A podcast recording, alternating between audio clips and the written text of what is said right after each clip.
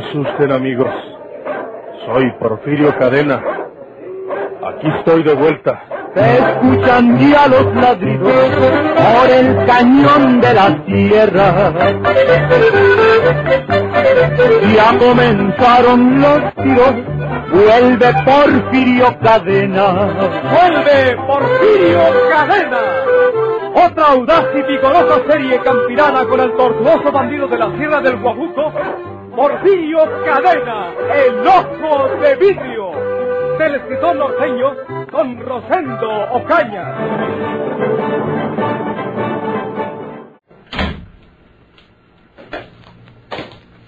Lo que menos me esperaba.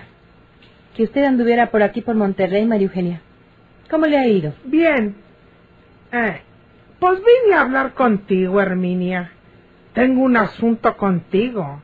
Y por eso tuve que hacer el viaje rápido. Lo más rápido que pude. ¿Qué asunto? Eh, Siéntese, María Eugenia. No. Ancina estoy bien. Para. Porfirio va a llegar en el tren de mañana en la mañanita. Viene volado el bandido. Porque quiere que vayas con él a México y les digas a los periodiqueros que no dijiste la verdad al decirle al muchacho Alejandro que no es hijo de él. D- Dios mío. Tengo miedo de Porfirio. Le tienes miedo y puede que le digas la verdad y hasta vayas con él a decirle a México. Por eso, lo mejor es que no te calle cuando venga. No, no, María Eugenia, no,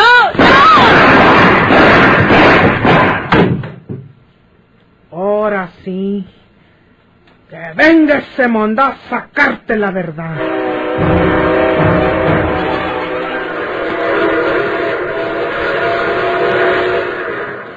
Porfirio Cadena se dirigía a Monterrey en el tren del norte que llegaría a la Sultana a las primeras horas de la mañana siguiente. Ya sabemos que su propósito era encontrar a Herminia Hernández para llevarla a la capital y demostrar que el joven Alejandro sí es hijo suyo.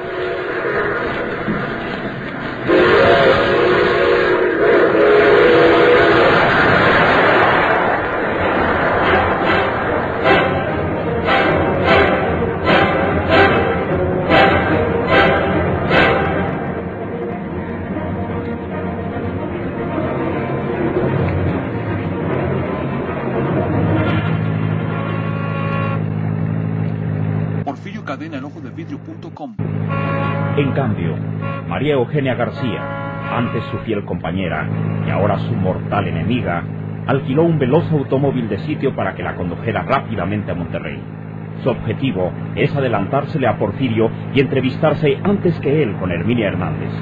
Tanto el chofer del taxi como María Eugenia consultan a cada momento la hora, porque precisan llegar antes que el tren a la Sultana del Norte.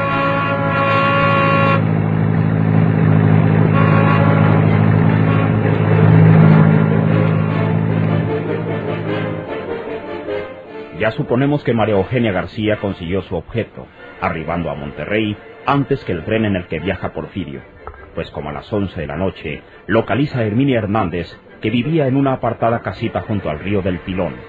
El desenlace ya lo sabemos. Y tan pronto como consumó su crimen, la brava mujer urgió al conductor del automóvil.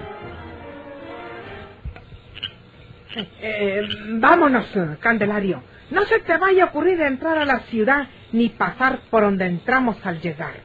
Vete por otro lado, por donde puedas agarrar la carretera. Quiero estar en México para mañana a mediodía. Sí, señora. Ya sé por dónde nos vamos.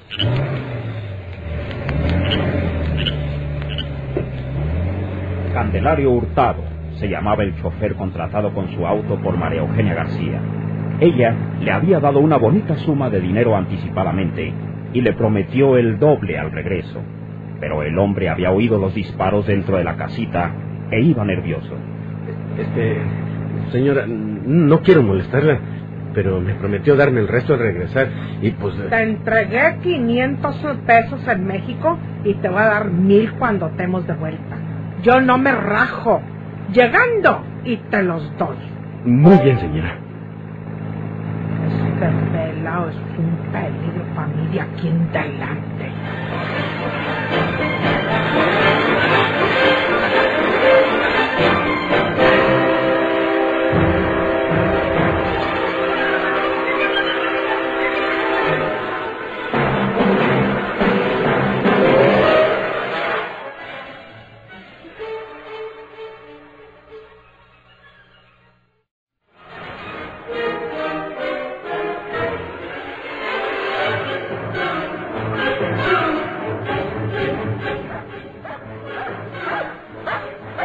Los vecinos más cercanos a la casita de Herminia Hernández era el matrimonio de unos campesinos que vivían en una altura próxima, desde donde se divisaba claramente la puerta de la casa.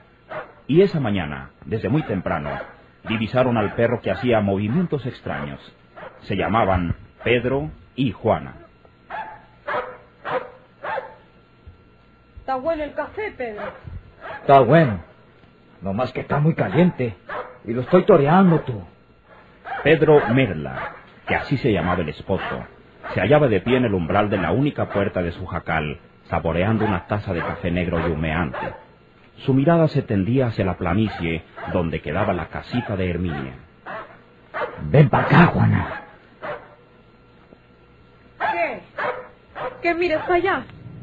Desde hace rato he estado mirándote el perro de acá a casa de Herminia Hernández.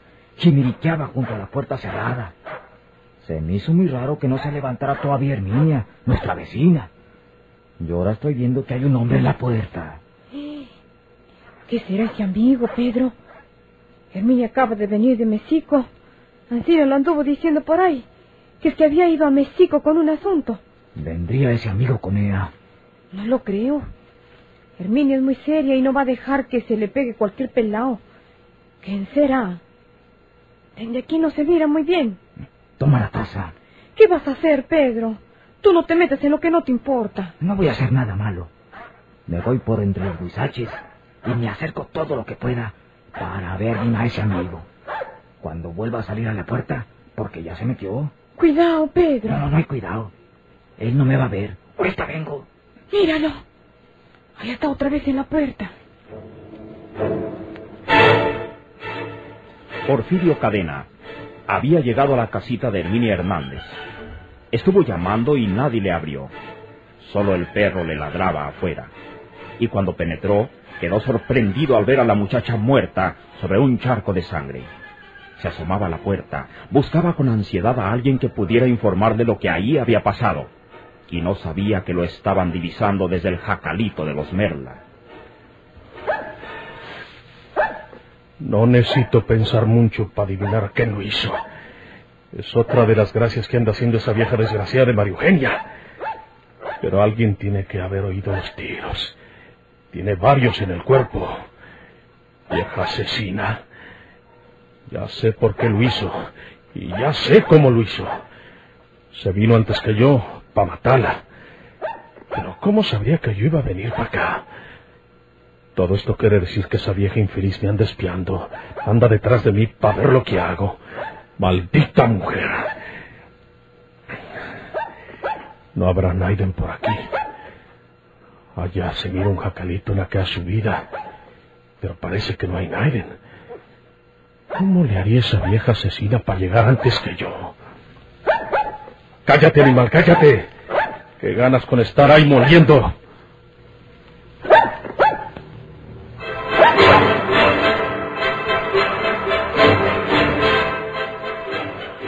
En unos cuantos minutos se escucharon otra vez los pasos del campesino que regresaba a su jacal sumamente alarmado.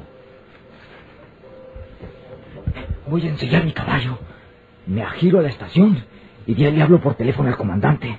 Porque el hombre que está en la casa de Armenia es Porfirio Cadena. El ojo de vidrio. El mismo. Lo reconocí muy bien. Y como la puerta de la casa está abierta, en un momentito que él se hizo para un lado, me pareció ver a una mujer tirada en el suelo. Jesús María José. Herminia. Ella tiene que ser. Y si está muerta, quiere decir que la mató Porfirio. Tú no te metas en esto, Pedro. Porfirio Cadena es un desalmado y matón. Todos lo sabemos. Tengo que dar parte de la autoridad para que sepan las cosas en su oportunidad. Somos vecinos de Herminia y pueden creer que nosotros tenemos que ver algo con lo que le haya pasado. Déjame ir a ensillar y no tengas ningún cuidado. vas a dejar sola. No te pasa nada. Enciérrate en el jacal cuando yo me vaya. No me dirás nada. Nomás le voy a telefonear al comandante para decirle que aquí anda Porfirio Cadena.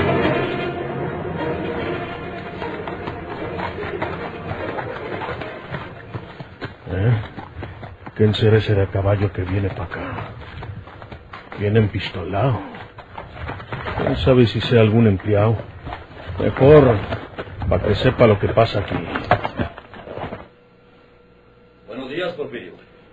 Buenos días. Usted es Porfirio Cadena, ¿verdad? Sí, sí, señor. ¿Y quién es usted? Soy el comandante Flores de la policía de aquí de Monterrey.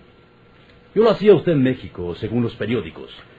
Vine a dar una vuelta. Aquella gente sentía admiración por el bandido de la sierra y juzgaba que lo que le había telefoneado el vecino Pedro Merla no era otra cosa que producto de la imaginación y el miedo. Hay mucha gente asustada que nomás lo mira a usted y se figura cosas. Vine porque me habló por teléfono un amigo para decirme que usted estaba aquí y que se le había figurado que adentro del jacal había una mujer tirada en el suelo. ¿Y eso es verdad, comandante? ¿Cómo? ¿Es verdad que... Que aquí está tirada en el suelo una mujer y que alguien la mató a balazos. Está muerta, cosida a tiros. Levante las manos, Porfirio. Lo voy a desarmar en nombre de la ley. Entrégueme su arma. Un momento. No se precipite, comandante. Meta su pistola porque le aseguro que no tengo pensado pelear con usted. Guarde su arma, señor Flores. Si usted sabe que estoy en la Ciudad de México, sabrá también que vivo trabajando honradamente, pacíficamente. Vine a Monterrey para hablar con Herminia. Llegué en el tren de hace un rato y me informaron que Herminia estaba viviendo en esta casa. Toco, no me abre Naiden, entro y la encuentro tirada como está y bien muerta. Venga usted para que la mire, comandante. Sí, señor. Mírela usted, comandante. Caray. Pobre mujer. Aquí la conocemos bien. Era una buena muchacha, ya con sus años. Pero nunca se casó porque el muchachito que tenía... Ah, pero si era de usted ese niño. Sí, sí, señor. Para mí era sagrada esta mujer, tanto porque cuidó de ese muchacho algunos años, como porque era una mujer honrada y buena. Yo tenía que venir a verla precisamente por cuestiones del muchacho, y creo saber quién la mató. Pues, tiene que ser una persona de jueras, porque aquí no hay quien le haga daño a esa mujer. Fue María Eugenia García. María Eugenia, la que anda con usted. Andaba. Ya no tiene nada que ver conmigo esa mala hembra. Estamos completamente distanciados, comandante. Pero, ¿no está Marugeni en México? Sí, señora, ya está. Pero como supo que yo venía a Monterrey para hablar con Herminia, de seguro se me adelantó de algún modo para matarla y que me echen la culpa a mí. Y no solo eso, sino también que Herminia no pudiera hacer ciertas declaraciones que yo quería que hicieran los periodistas de la capital. Será mejor que venga conmigo a la inspección, Porfirio. Tenemos que dar parte de la muerte de esta mujer. Y eso que me dice a mí, tiene que decírselo a la gente del Ministerio Público. Vamos a donde usted quiera, pero yo tengo que volver a México cuanto antes y quiero desocuparme pronto. Esa será cuestión de la gente del Ministerio Público. ¿Anda bien? Eh, sí, señor. Los dos nos iremos a pie. Entrégueme su pistola. ¿Mi pistola y por qué? Porque lo llevo preso. Pero... En un segundo, Porfirio Cadena comprendió que comprometería mucho su situación si sacaba su pistola y mataba al comandante Flores. Sería tanto como facilitarle el juego a su enemiga María Eugenia García. Le entregó su pistola y lo siguió hasta donde abordaron un auto de sitio para dirigirse ante la gente del Ministerio Público. Nadie ha visto por aquí a María Eugenia García, señor Cadena. Nadie puede haber asesinado a Herminia con tanta ferocidad más que María Eugenia. Alguien tiene que haberla visto y ustedes lo sabrán cuando investiguen el asunto. Yo no tengo motivos para hacerle daño a esa muchacha. Y como tengo urgencia de volver a la Ciudad de México, les suplico que me entreguen mi arma y me dejen ir. La pistola de Porfirio estaba sobre el escritorio del agente del Ministerio Público, donde la acababa de poner el comandante Flores al rendir parte a su superior.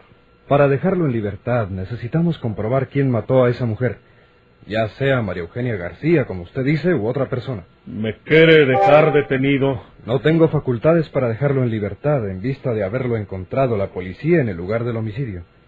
Tal vez dentro de unas horas se aclare todo y usted pueda marcharse. Es que tengo urgencia de volver a la Ciudad de México, señor. El tren a la Ciudad de México, señor Cadena, no puede salir hasta que llegue el de Laredo esta tarde. Y como le digo, tal vez dentro de unas horas, antes de que salga su tren, podamos aclarar todo esto y dejarlo en libertad. Pueden ustedes hablar a México por teléfono. Hablen con el licenciado Méndez Pirrín, jefe del servicio secreto, y él les dirá cómo estoy yo trabajando honradamente en mi granja mientras María Eugenia García anda cometiendo delitos que puedan achacarme a mí. Hable usted por teléfono con él. Sería inútil, señor Cadena. No lo podríamos dejar en libertad por la simple recomendación de la policía de la capital. Se lo digo francamente. No perdamos más tiempo porque la policía puede aclarar las cosas muy pronto si usted nos permite hacerlo. No lo vamos a encerrar en una celda, ni a dejar con los demás presos en el patio. Quedará usted en una habitación de confianza y se le proporcionarán alimentos y todo lo que usted necesite para estar cómodo. No más esto me faltaba. Acompañe al comandante, por favor. Porfirio le dirigió una mirada a la pistola que estaba sobre el escritorio, pero ya no era aquel hombre violento e irreflexivo de otros tiempos. Prefirió seguir al comandante Flores. Lo vamos a dejar en un cuarto que sirve de archivo al juzgado, provisionalmente. Si las cosas están como usted dice, pues con seguridad que queda libre para después de mediodía. Muy bien. Pase usted. Este es el cuarto. Si se le ofrece algo, abra la puerta y dígales que me llamen a mí. No habrá nadie vigilándolo aquí, pero la puerta de salida sí estará vigilada. Sí, gracias.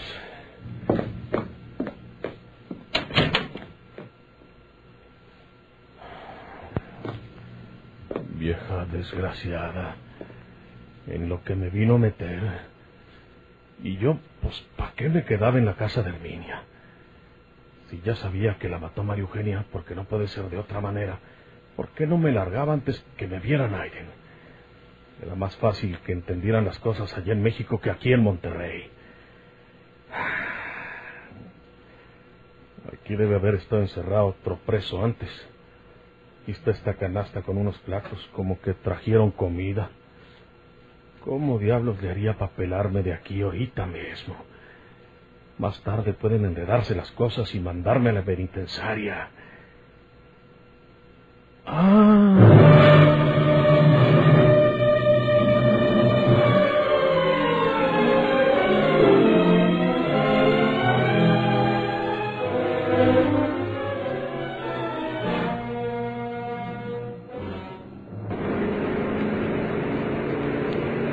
A muy buena velocidad por la carretera nacional se desplazaba el taxi donde viajaba María Eugenia García.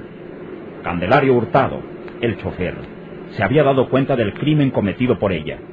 No lo había presenciado, pero hasta donde había quedado el auto se escucharon las detonaciones. Lo demás lo iba deduciendo por el camino. María Eugenia lo que quería era llegar a México lo antes posible. Eh, señora, este, yo creo que llegando a México debe usted darme dos mil pesos. Es justo, señora. Mil son muy poquitos. Ya te di 500. ¿Pero qué son mil quinientos pesos para el compromiso que llevo con usted? Puedo ir a parar a presidio si se sabe esto.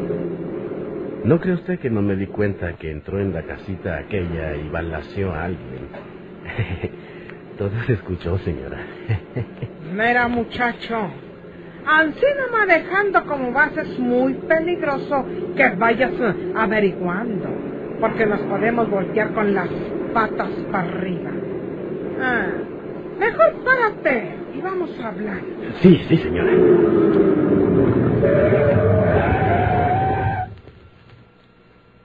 Ancines que, que tú quieres que te dé dos mil pesos ah, llegando a México. Pues eso es lo justo, señora.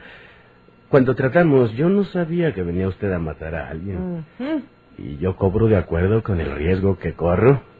Pues aquí los tienes, mondao.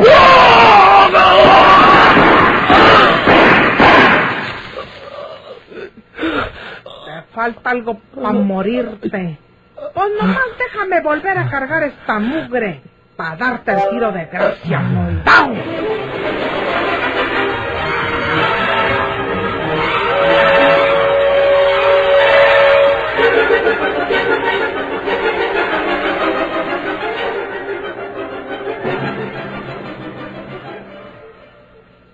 dónde va usted, amigo? Eh, vine a traerle la comida al preso que está en el cuarto del archivo, señor policía. Ah, eh, sí. Eh, que le vaya bien. Gracias, señor, gracias.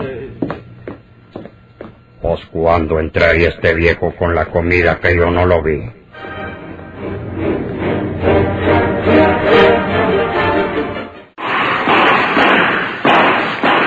Soy Porfirio Cadena Aquí estoy de vuelta. Que tiemblen sus enemigos o que abandonen la tierra.